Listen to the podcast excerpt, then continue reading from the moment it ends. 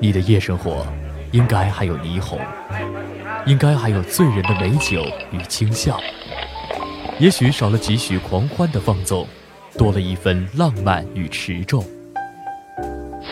这就是 Jazz dot cool，在夜色的迷乱中加一丝慵懒，来一段 Jazz dot cool。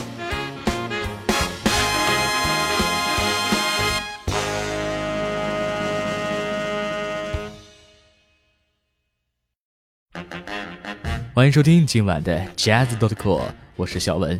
本节目是由 Jazz dot cool 与假 FM 假电台联合出品的，专注于分享爵士乐的节目。如果你有好的爵士乐故事或者对爵士乐的感受，欢迎随时与我们联系。投稿邮箱是 hello at jazz 点 com，也可以在微信和新浪微博当中搜索 Jazz dot cool 找到我们。今晚我想聊一聊村上春树和爵士乐的那些不为人知的故事。我讲，你听。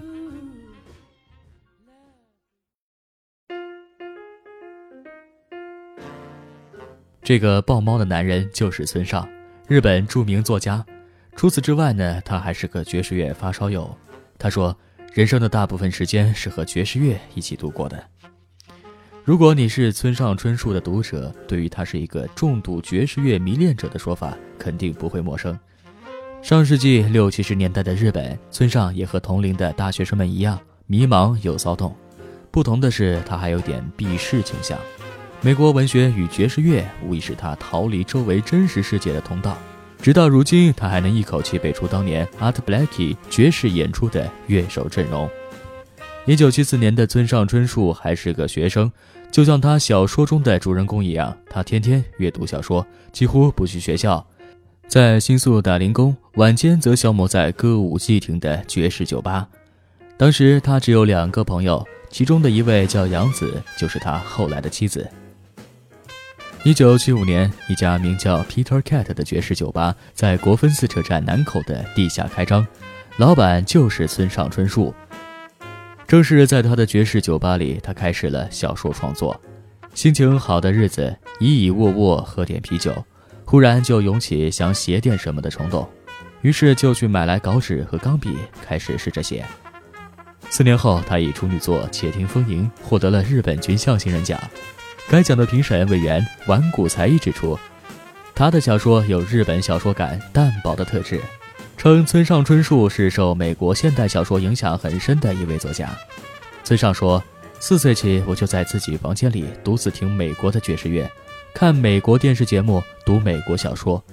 虽然我是日本人，但几乎没接受什么日本现代文学的影响。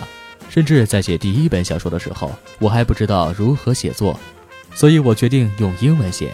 刚好我的英语词汇量有限，写出来的句子会精简到极致。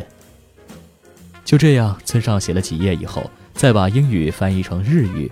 正是这种奇异的双语写作的技巧，再加上他深受欧美文化的影响。造就了他自己独特的风格。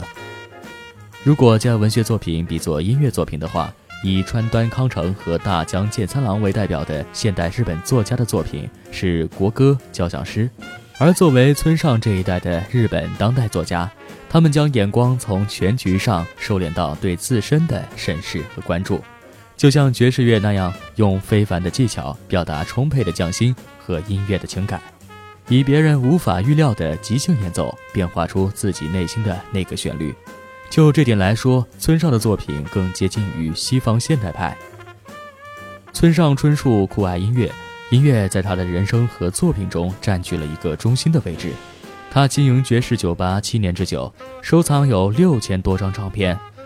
在某种意义上，他已经是位音乐家了。正源于对爵士乐的喜爱，节奏或许称得上是他作品中最重要的因素了。